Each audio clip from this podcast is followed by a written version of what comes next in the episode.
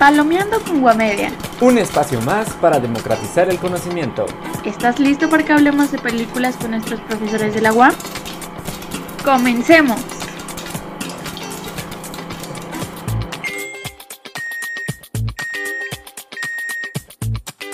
Hola, mi nombre es Axel y soy parte del equipo de Guamedia. Sean bienvenidas y bienvenidos a Palomeando con Guamedia. En esta edición estaremos comentando la película de Roman J. Israel, la cual trata sobre la vida de un abogado idealista, quien dedica sus esfuerzos hacia el activismo. En la película, el personaje principal se encuentra en una crisis moral al defender a un joven acusado de homicidio. En esta ocasión tenemos de invitado al doctor Antonio Salcedo Flores, profesor investigador de la Universidad Autónoma Metropolitana, Unidad Azcapotzalco. Él es licenciado en Derecho por la misma y doctor en Derecho por la Universidad Panamericana.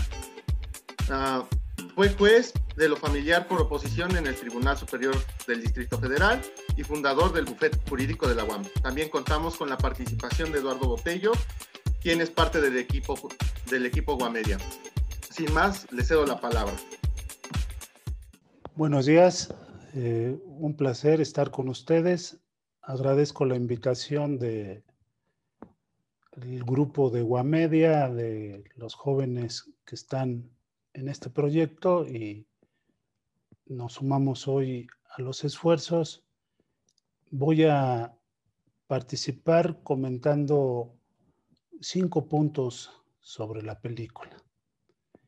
Esta película, como nos dice Axel, es de un abogado idealista, de un abogado defensor de los derechos civiles que se encuentra en crisis, en una crisis porque se le muere el director, su profesor, que es el que da la cara en los tribunales y él ha sido una especie de trabajador eh, en la sombra, le prepara los escritos, le prepara sus intervenciones y cuando fallece el profesor, cuando le da un infarto y, es hospitalizado, Roman eh, se pierde porque tiene que empezar a ir a los tribunales y, eh, parece ser que la realidad que él dejó hace 40 años ya no es la misma, el tiempo ha pasado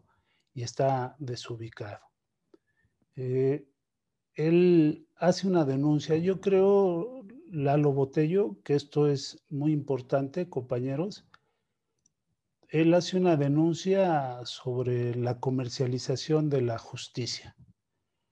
Eh, dice que el 95% de los casos criminales no llegan a tribunales porque muchos de ellos son amedrentados por los fiscales, son amedrentados por eh, el Ministerio Público con penas duras, penas injustas, entonces eh, les obligan a llegar a un acuerdo, a que acepten su culpabilidad eh, a cambio de una reducción en la pena.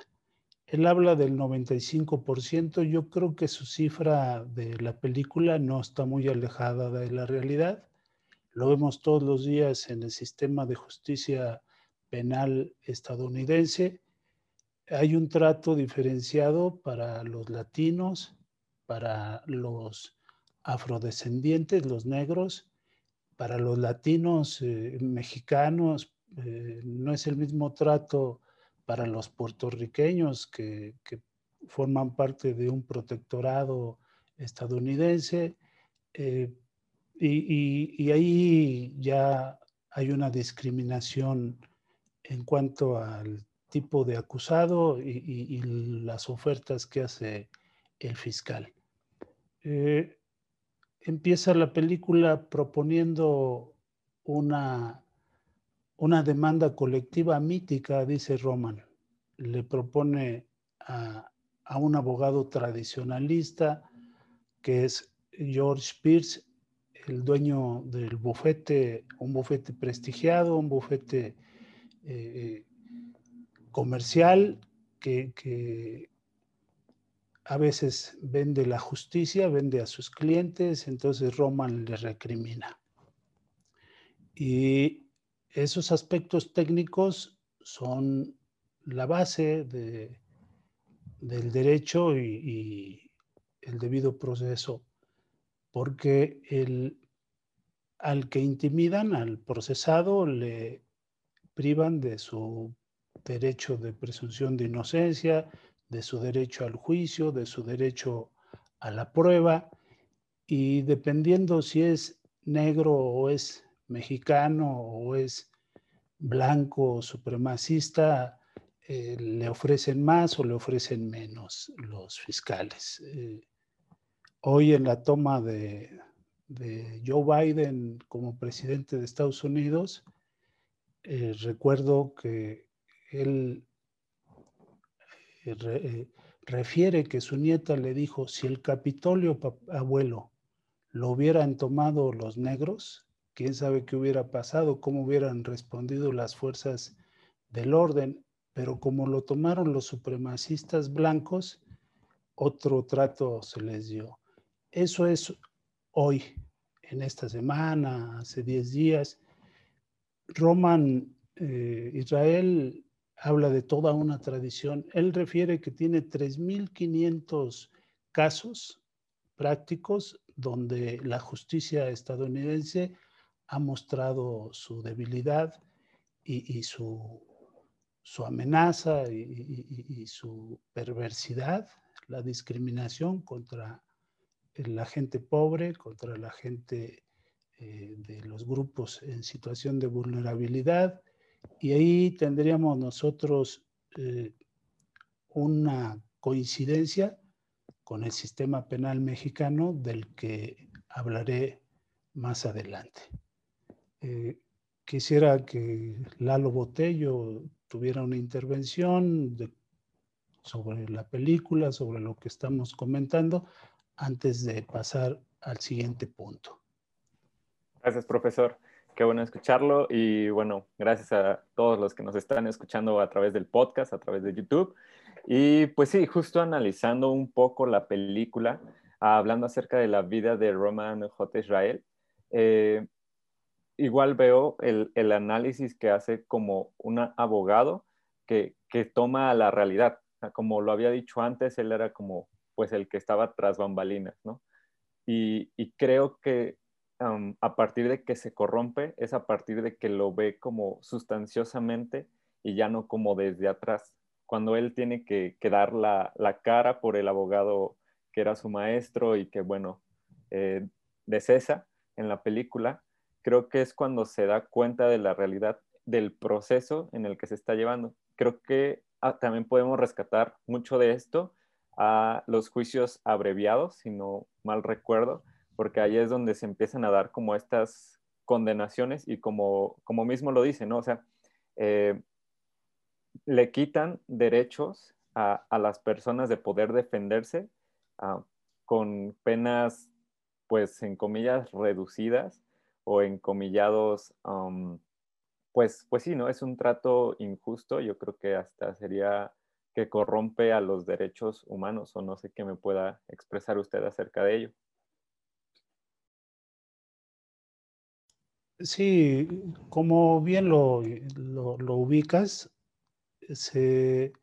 esta denuncia de, de, la comercialización de la justicia que hace Roman Israel se lo hace al sistema norteamericano. Nosotros, eh, con el juicio abreviado, eh, cuando en 2008 se reforma nuestro sistema de justicia penal y e incorporamos el juicio abreviado, es eso, es exactamente eso. Eh, los criterios de oportunidad le dan al Ministerio Público la, facultad de ofrecer penas mínimas, incluso de no ejercer la acción penal si el sospechoso le lleva a un pez más gordo, si le lleva a capturar a delincuentes organizados y a los jefes, a las mafias. Y es el problema que surge que si tú entregas al capo, si tú entregas al jefe de la mafia, entonces tu vida pende de un hilo, lo que ocurrió en la película. Al cliente de Roman, él ofrece el paradero del que había asesinado al dependiente del centro comercial y, al día siguiente lo matan en prisión. Entonces, ese es un criterio de oportunidad que México adopta del sistema estadounidense. El, juicio abreviado es una simulación, es eh, eh, un cáncer para la justicia penal porque eh, le ofreces al acusado una reducción en la pena a cambio de que él renuncie a su presunción de inocencia, renuncie a su derecho al debido proceso, renuncie a, la prueba, renuncie a todo y se entregue.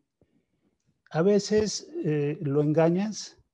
Él, yo he estado en mesas de, conferencias y los jueces me han dicho, yo lo hubiera soltado porque no había elementos, pero su abogado tuvo miedo, el, sospechoso tuvo miedo y aceptaron su culpa antes siquiera de que yo hubiera valorado las pruebas y, y, no la debía.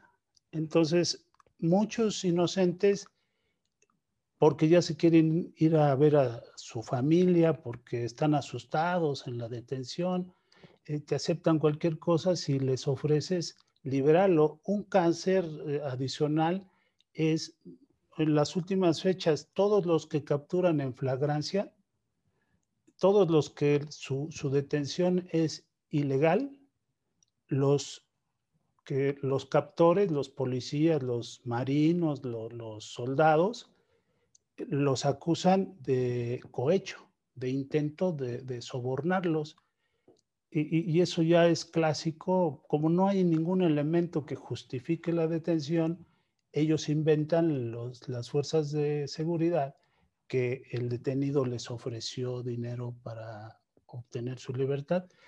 Ese mismo medio lo reflejamos o lo vemos reflejado en este juicio abreviado. En este juicio abreviado le ofreces reducirle la pena y soltarlo en ese momento, y iba a quedar como delincuente eh, reincidente para otras ocasiones. Y lo más grave es esto, lo que estás viendo, y compañeros y, escuchas, que el Ministerio Público ya no investiga, el Ministerio Público ya no tiene que probar, ya le hiciste su trabajo, porque ya te entregaste y el juez tampoco juzga, el juez ya no trabaja.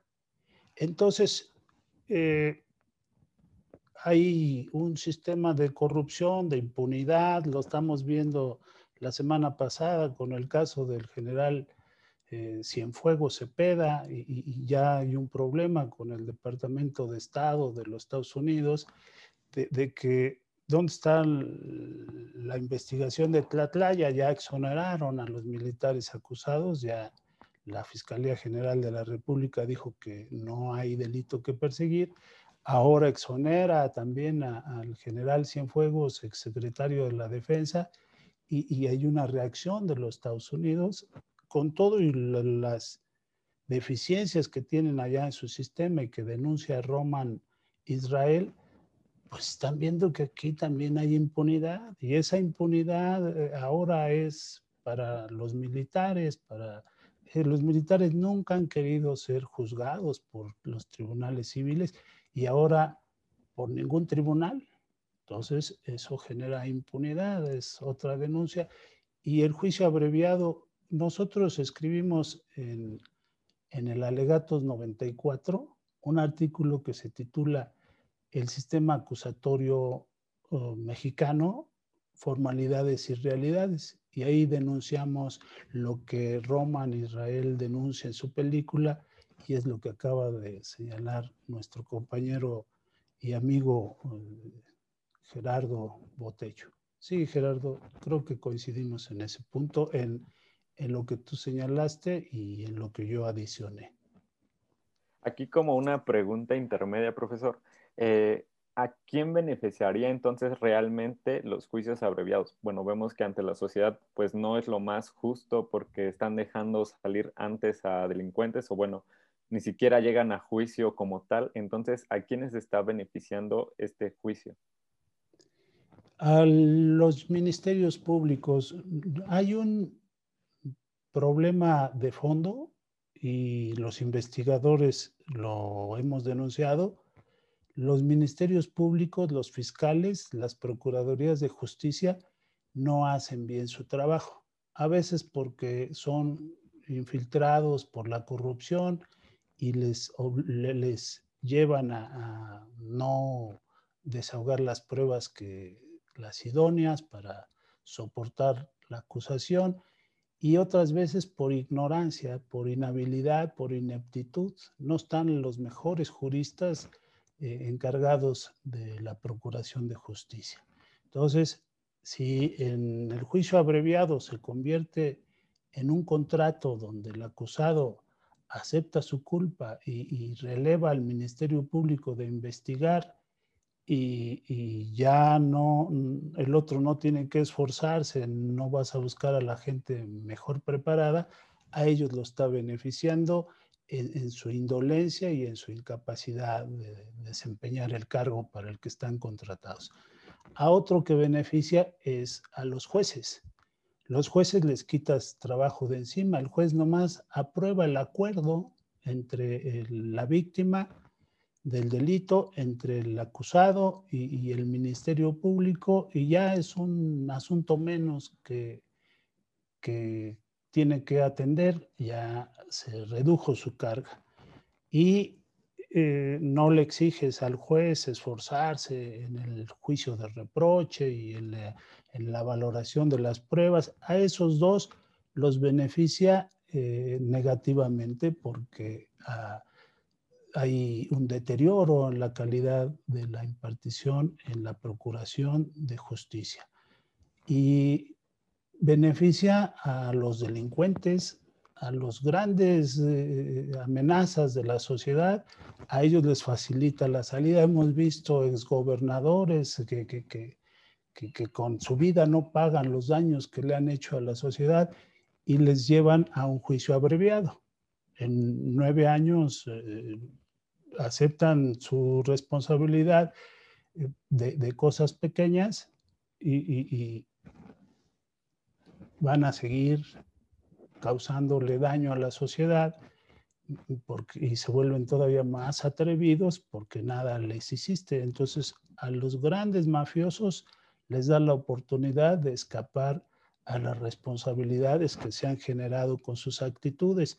Entonces, es eh, otro, otro medio para evadir la impartición de justicia y a los que perjudican es a las víctimas del delito, perjudicas a la sociedad que espera respuesta de sus autoridades, perjudicas al sospechoso y, a la justicia como institución. Yo creo que por ahí estaría.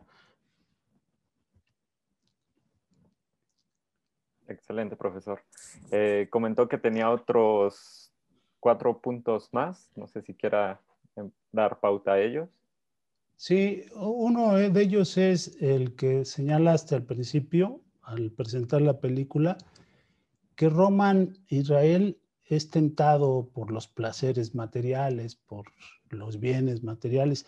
Él en un principio de su carrera es un activista, él se dice defensor de los derechos civiles, se dice eh, litigante progresista, él se junta con, Martin Luther King, él se une con el, movimiento de, los derechos civiles para las razas eh, negras, para las razas latinas, para eh, compensar un poco la balanza, equilibrarla y que no el Ku Klux Klan y, los supremacistas blancos y eh, Mississippi y todos esos eh, momentos históricos donde se padece y, que va a cambiar, Roman Israel participa en ese movimiento. Luego se va a la sombra con su maestro William y, luego cuando William enferma y, fallece, él se queda sin trabajo y va a una agrupación civil y les dice, no están defendiendo los derechos civiles como debe ser, han perdido la ruta, eh, se han contaminado, se han, se han viciado y, entonces él da un discurso ahí que, que también es rechazado porque en realidad estos activistas han cambiado, ya no tienen el ímpetu, ya no tienen el ánimo y, ya están en una situación de, cansancio. Y Roman no consigue trabajo ahí y, por su experiencia de, investigador, de técnico, de especialista y observador, es contratado por un despacho particular, un despacho lucrativo, un despacho mercantilista, un despacho al que le reprocha a él que lo único que hacen es vender a sus clientes y sacarles dinero y que sí, viven cómodamente, pero que eso no es. Sin embargo, Roman no consigue en otro lugar empleo y se suma a eso. Eh, entrega a su cliente entrega información de, que en forma confidencial su cliente le ha dado, de dónde está, cuál es el paradero del homicida, que si era un mafioso más peligroso. Y, entonces Roman cobra una recompensa, se esconde lo, como puede, pero siempre sale a la luz la verdad. Y entonces cobra la recompensa, se va a la playa donde él decía que la gente rica iba a comer rosquillas y se iba a solear todo el día y él se va, se compra trajes caros, se compra zapatos, contrata un departamento en una zona exclusiva y, él está gozando de las situaciones de, eh, vender el, trabajo de los abogados. Él habla de, ser de, su corazón ser eh, un agente del cambio, que todos los abogados y las abogadas son agentes del cambio y que deben luchar por los derechos civiles, por el, litigio progresista, y sin embargo en esta etapa es tentado y, se va al otro lado. Lo único que le falta es comprarse su coche, pero va a buenos restaurantes, va a su departamento, sus ropas, eh, entonces, él entra a esta dinámica de los abogados eh, que lucran con el manejo del derecho. Y ese sería el segundo punto. Y, ya más adelante, eh, los, a los que él entregó, a través de la información que proporcionó a la familia de, del, del oxiso, de la familia de la persona que fallece en la tienda, capturan al asesino y luego ellos lo persiguen. Ya lo están amenazando y también él se da cuenta que ese momento de, lujo, de, de, placer, de, no es lo suyo él devuelve el dinero de la recompensa y regresa a su situación. Entonces, esta tentación la vamos a tener todos. Todos vamos a ser atraídos por condiciones de bienestar material y quizá los de la UAM los sintamos más que, que otros modelos. Hay otros modelos educativos del derecho por ejemplo, la Libre de Derecho, el Tecnológico de Monterrey, la Universidad de Anáhuac, es otra práctica del derecho. Ahí son corporativistas, ahí es gente que, que, tienen otra idea. Y nosotros, los de la UAM, los de la UNAM, los de otro, las instituciones públicas, quizá eh, comprendamos más esta posición de Roman. Nosotros estaríamos más identificados con ese eh, litigio progresista. Eh, mm, yo formé parte del grupo que fundó el bufete jurídico La UAM y la condición era si íbamos a aceptar un caso, que ese caso la gente que patrocináramos o patrocinamos no tuviera dinero para pagar los honorarios de un abogado particular. Entonces éramos un bufete de, litigio progresista como el que propone Roman eh, Israel. Eh, por ahí iría esa tentación que yo aprecio en la película, Eduardo. Entonces, ¿cree que lo que lleve, digamos, a, pues a corromper la moralidad de una persona sea, o bueno, en este caso de un abogado, sea por el injusto proceso que se lleva a cabo? Sí, sí. Cada uno de nosotros puede eh, tomar el camino que le parezca el correcto, pero a veces eh, falta que alguien nos diga que no, mm, el que esos dichos del que tranza, el que no tranza no avanza. El abogado debe estar, entre abogados te veas y, siempre que estés al lado de un abogado, cuídate de él porque te va a quitar el reproche de que te van a sacar el dinero, no te van a arreglar el caso. Eh, a veces son prejuicios que, eh, sobre todo los estudiantes de derecho que no tienen mucha experiencia, que, que no son maliciosos, que es gente que se va abriendo paso en la vida, lo creen.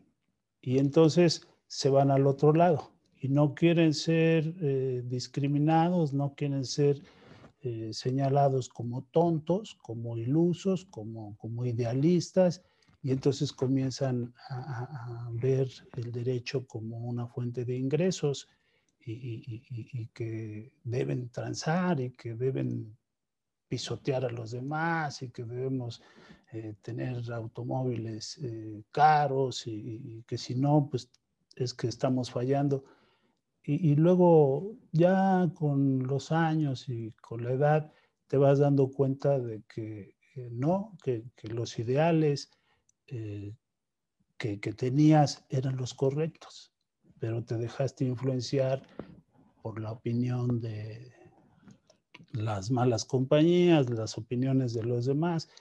Ha habido, Eduardo, tú me diste oportunidad de leer el libro La insuficiencia de la ley para la solución de problemáticas jurídicas complejas que escribí y que la UAM editó.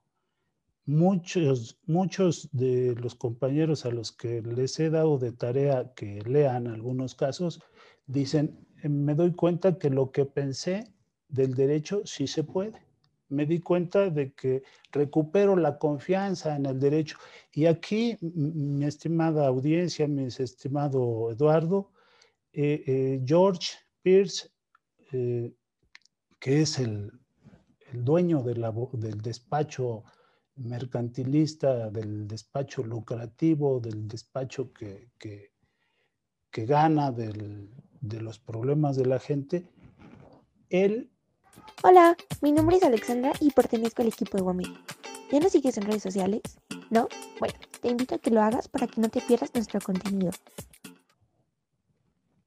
Eh, atendiendo lo que dice Roman, Israel, eh, finalmente es convencido. Él en un principio tuvo esas inquietudes de ser un abogado progresista y luchar por los derechos civiles. Y luego en el camino cambia y se vuelve un buscador de bienes materiales, de, aceptación en las sociedades. Es el ejemplo del abogado exitoso, con sus buenos coches, sus buenos viajes, eh, eh, director de un despacho donde hay 20, 30 abogados y él es el primero, él es la cabeza.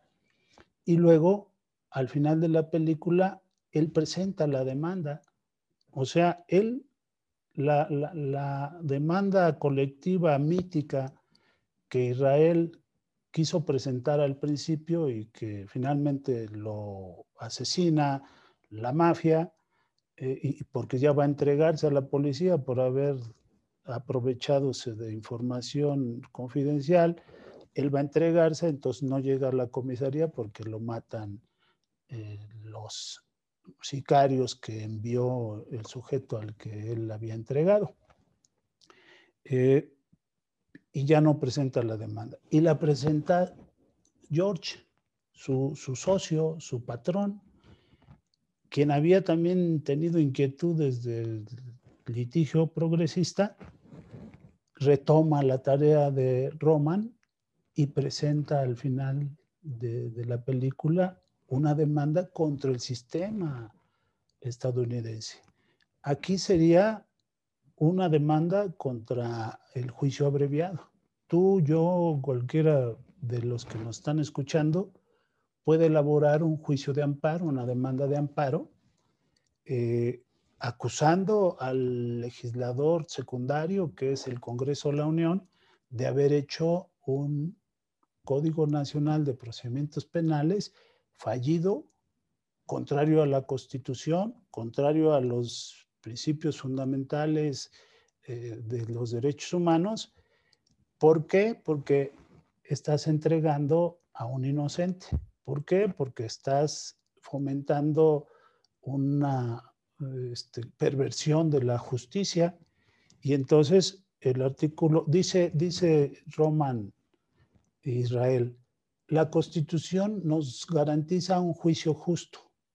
Pero con todo esto de los principios de oportunidad y que nos amenaza el fiscal y que nosotros tenemos miedo de que nos vayan a condenar a más grandes penas, pues aceptamos y, no vamos a juicio, hacemos una especie de contrato y, con eso resolvemos, entre comillas, el problema. Aquí pasa lo mismo. Tú lo señalaste del juicio abreviado te piden que aceptes la culpa, que renuncies a la prueba, que renuncies al juicio, que, eh, pagues los supuestos daños que has ocasionado y a cambio te voy a reducir la pena. Eso es una trampa. Eh, los vicios que referimos al principio pueden combatirse a través del juicio de amparo. Esa demanda de amparo su similar es la que presenta George Spears, el dueño del despacho, convencido de que Roman tenía razón, de que eh, la justicia estadounidense está eh, fabricando culpables y a los verdaderos responsables les está dejando sin castigo. Entonces ahí, ahí es como podríamos nosotros sacar un resultado práctico que nos recomienda. Tú viste hace algunos trimestres que nosotros señalábamos lo mismo, el discurso que tú refieres al principio es la esencia de la película y eso lo vimos en nuestras clases. Sí, no, justo estábamos viendo lo de los juicios abreviados que dan como la culpabilidad automática, ¿no? y como dice, eh, hace que, las personas renuncien a la prueba y renuncien a un, pues a un juicio como tal. Y, eso los vuelve como mediato a, asumir cargos a lo mejor hasta mayores y condenatorios que, que, justo en un juicio ordinario se hubiera, hubiera sido diferente, ¿no? O a lo mejor hubiera, no sé, procedido a lo, es que creo que, los juicios abreviados es lo que comentábamos al inicio, es para que los jueces como que no se lleven tan largo el proceso y entonces prefieren, o bueno, lo dan como a recomendación y también los abogados, a que se lleve un juicio abreviado, pues para quitarle como años, carga a, pues tanto a la persona como a, a los jueces, a los abogados, que no quisieran como realizar un debido proceso, ¿no? Así es. sí, sí, adelante. Eh, en base a ello, entonces, cree que un juicio ordinario, un juicio penal civil, eh, sigue siendo más eficaz que un juicio abreviado? Definitivamente, ahí tendríamos nosotros eh, el juicio ordinario penal, el juicio ordinario civil, frente al juicio abreviado penal y frente al juicio oral civil. Eh, se, en el oral civil y en el abreviado penal dicta sentencias eh, que más que sentencias, más que resoluciones, más que juicios, son aprobaciones de convenios, son eh, ver o cuantificar si el probable responsable aceptó su responsabilidad plena y renunció a ser juzgado a cambio de la oferta de que se le va a reducir su pena, pues el juez nada más hace una operación aritmética, ve si el tipo penal señalaba dos años como mínima, pues le reduce a la mitad, un año, y ya lo condenó, y ya lo dejó como probable responsable, eh, como reincidente, y esa reincidencia para una segunda situación que tengas problemas con la justicia penal, del tipo que sea culposo, este, eh, doloso, ya te va a quitar los beneficios, ya no vas a poder acceder a estos beneficios porque ya eres reincidente.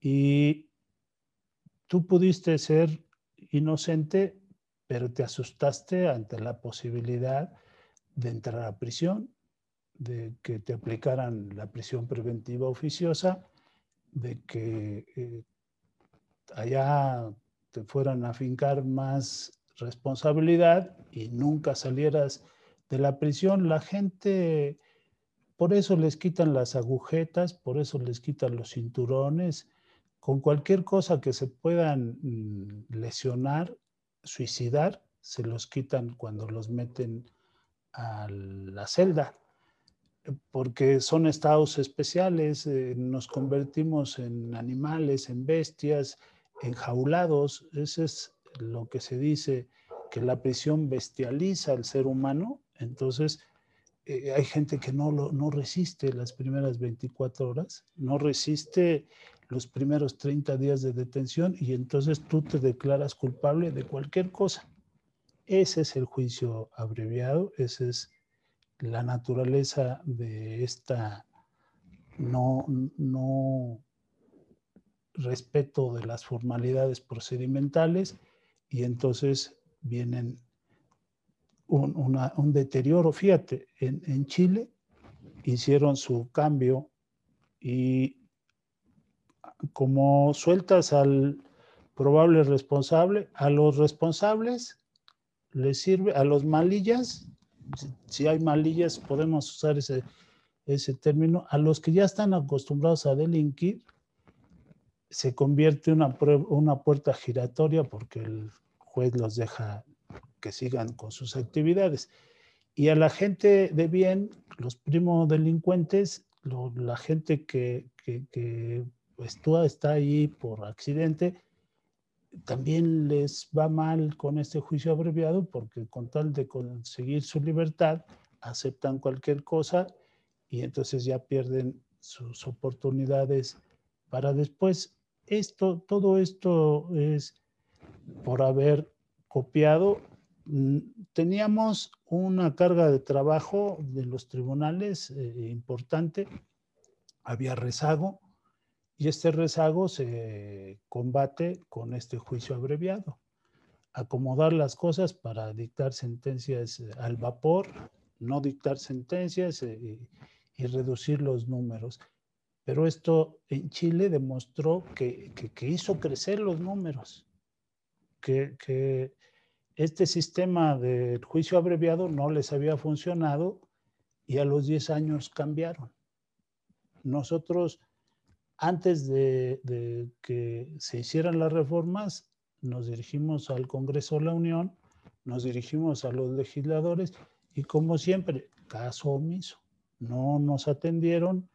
Luego fuimos con lo de la prisión preventiva oficiosa y, y tampoco nos atendieron. Ahí tenemos documentos que le presentamos a la comisión de discusión y del Parlamento abierto y, hicieron lo que les pareció.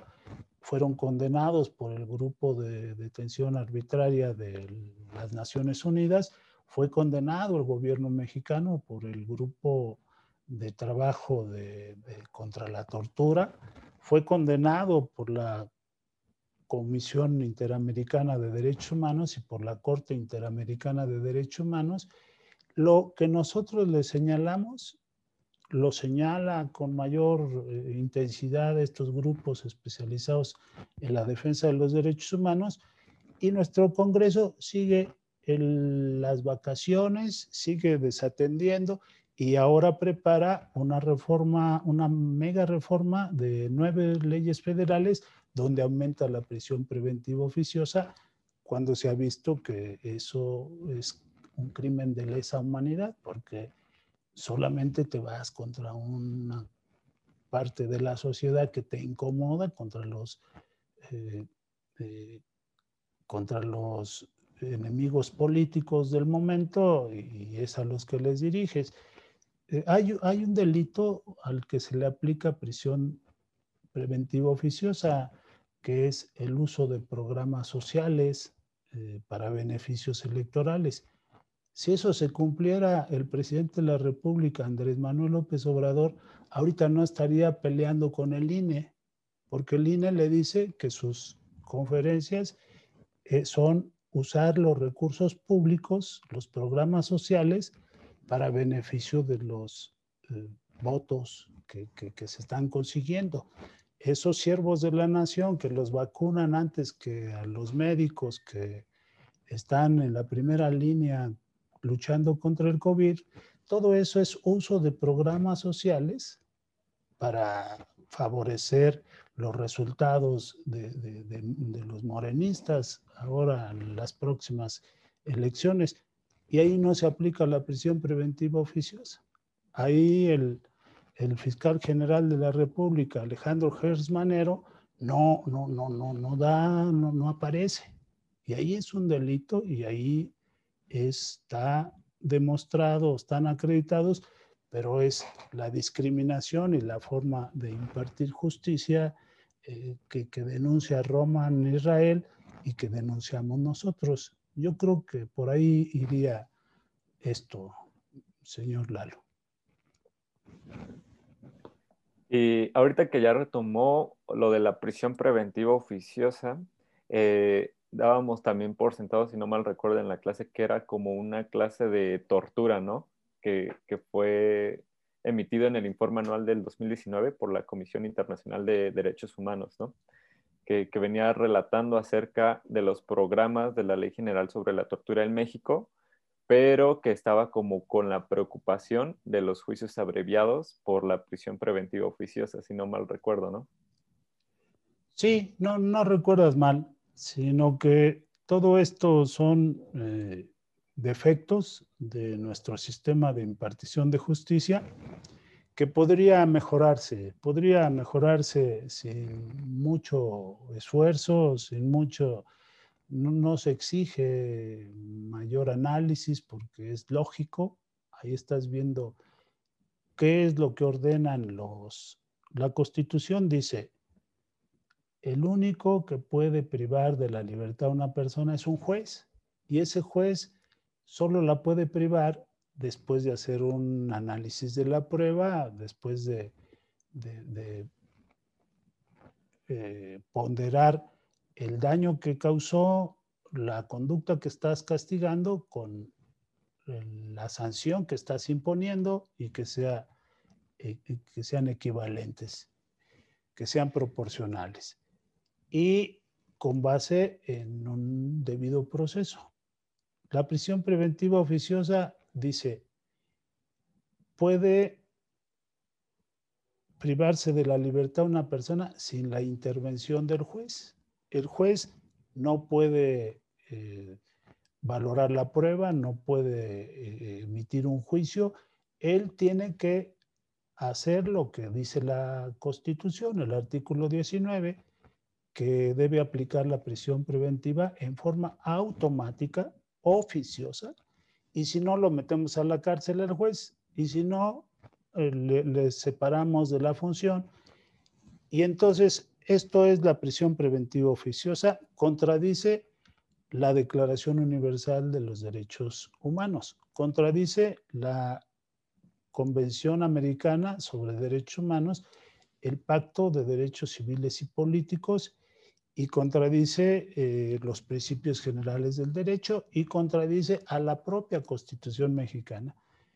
Entonces, los grupos que hemos referido y que tú señalas eh, le han requerido a México, al gobierno de Felipe Calderón Hinojosa, al gobierno de eh, Felipe Calderón Hinojosa, a Enrique Peña Nieto, Andrés Manuel López Obrador le acaban de requerir a principios de 2020, a mediados de 2020, a finales de 2019, que derogue el artículo 19 constitucional. Y ellos lo que hacen es eh, desoír estas recomendaciones de los grupos, de, de los institutos, de los organismos cuasi jurisdiccionales y la aumentan, pero la aumentan ahora para atacar a los eh, grupos de, a los pueblos originarios que se oponen a la construcción del tren Maya.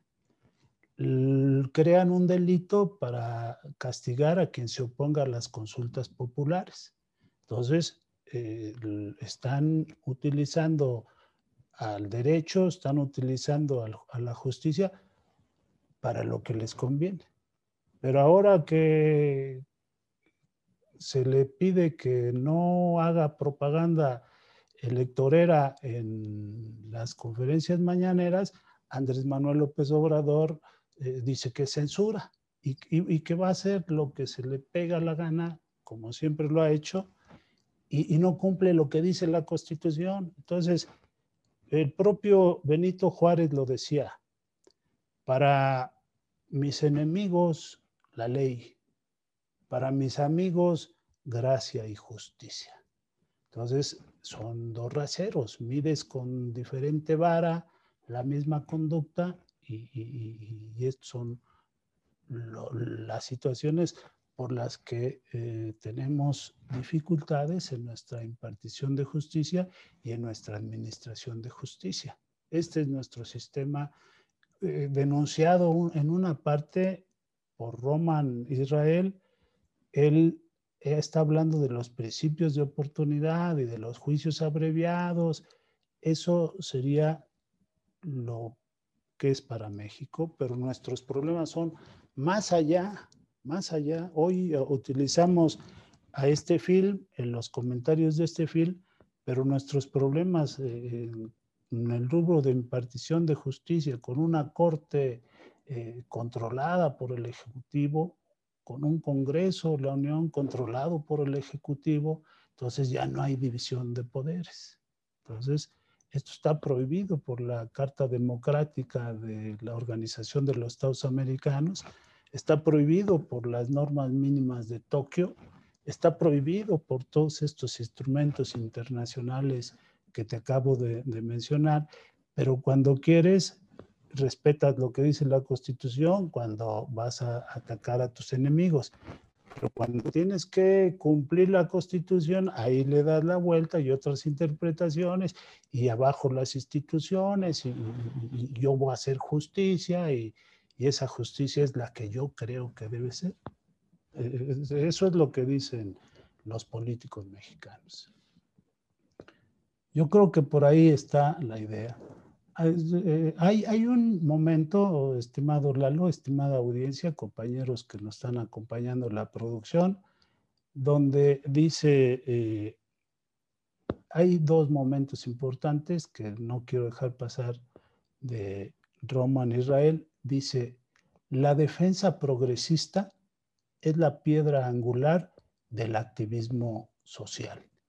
Si queremos cambiar eh, las cosas, mm, denunciémoslas, pero también trabajemos con el litigio. Somos agentes de cambio. Los abogados, las abogadas, los sociólogos, los antropólogos, los reporteros, eh, los medios de comunicación, eh, ante eh, ya las instituciones que no cumplen con su cometido. ¿no? Y hay otro momento de, de Roman donde dice, todos fuimos creados frágiles y con tendencia al error. Perdonémonos mutuamente nuestras necedades. Reconozcamos que somos humanos, reconozcamos que, que tenemos fragilidad y somos falibles y entonces con esa condición veamos a todos estos probables responsables que, que los estudios, las investigaciones nos demuestran que a quienes acusan, quienes eh, habitan las cárceles, es gente que no tuvo educación, no tuvo oportunidad de acceder a la educación formal, son gentes jóvenes a los que más le está pegando el juicio abreviado porque eh, son a los que más se les sorprende, a las mujeres, a, los eh, indígenas, a todos ellos, todos estos grupos en situación de vulnerabilidad son los que habitan la cárcel, los pobres, sobre todo los pobres, los que no tienen para, lo dice el Quijote, cuando llevan la cuerda eh, a, las galeras, yo estoy aquí y voy a la cárcel y voy a las galeras de un barco porque no tuve dinero para darle al secretario, para darle al juez y entonces esa es mi culpa. Es una situación que sigue imperando y entonces el derecho penal se hace para la gente pobre. El derecho penal es para castigar a los enemigos de, entre comillas, el progreso. Los menos afortunados, diría Santiago Oñate Laborde, los menos privilegiados. Por ahí estaría mi estimado compañero Lalo. Gracias, profesor. Pues no sé si quiera dar como alguna relación porque hemos como analizado todas las problemáticas que encontramos en el sistema jurídico mexicano, pero ¿cuál sería la resolución a proponer o, o sí, o justo eso, cuál sería su opinión respecto pues a encontrar una mejor forma de aplicar estos juicios? Sí, mira, gracias por, por esta pregunta. Mi propuesta es que me hagan favor de leer los 20 artículos que hemos escrito en alegatos. han sido publicados, han sido dictaminados, arbitrados por expertos y han encontrado que tienen lo suficiente para que aparezcan en la revista Legatos, que es una, el órgano de, difusión del Departamento de Derecho de la Universidad Autónoma Metropolitana. Entonces ahí estaría una invitación a que nos lean mi libro que escribí también en la UAM, La insuficiencia de la ley para la solución de problemáticas jurídicas complejas, que nos vayan siguiendo. Pero si me pides un resumen es... Eh, que todos hagamos un análisis de la situación que está ocurriendo en el planeta, eh, en México y desde nuestros, eh, desde los lugares en los que nos encontremos, eh, obtengamos un juicio, obtengamos una respuesta de una reflexión que hagamos. ¿Qué es justo? ¿Qué no es justo? ¿Qué es arbitrario? ¿Qué es un abuso?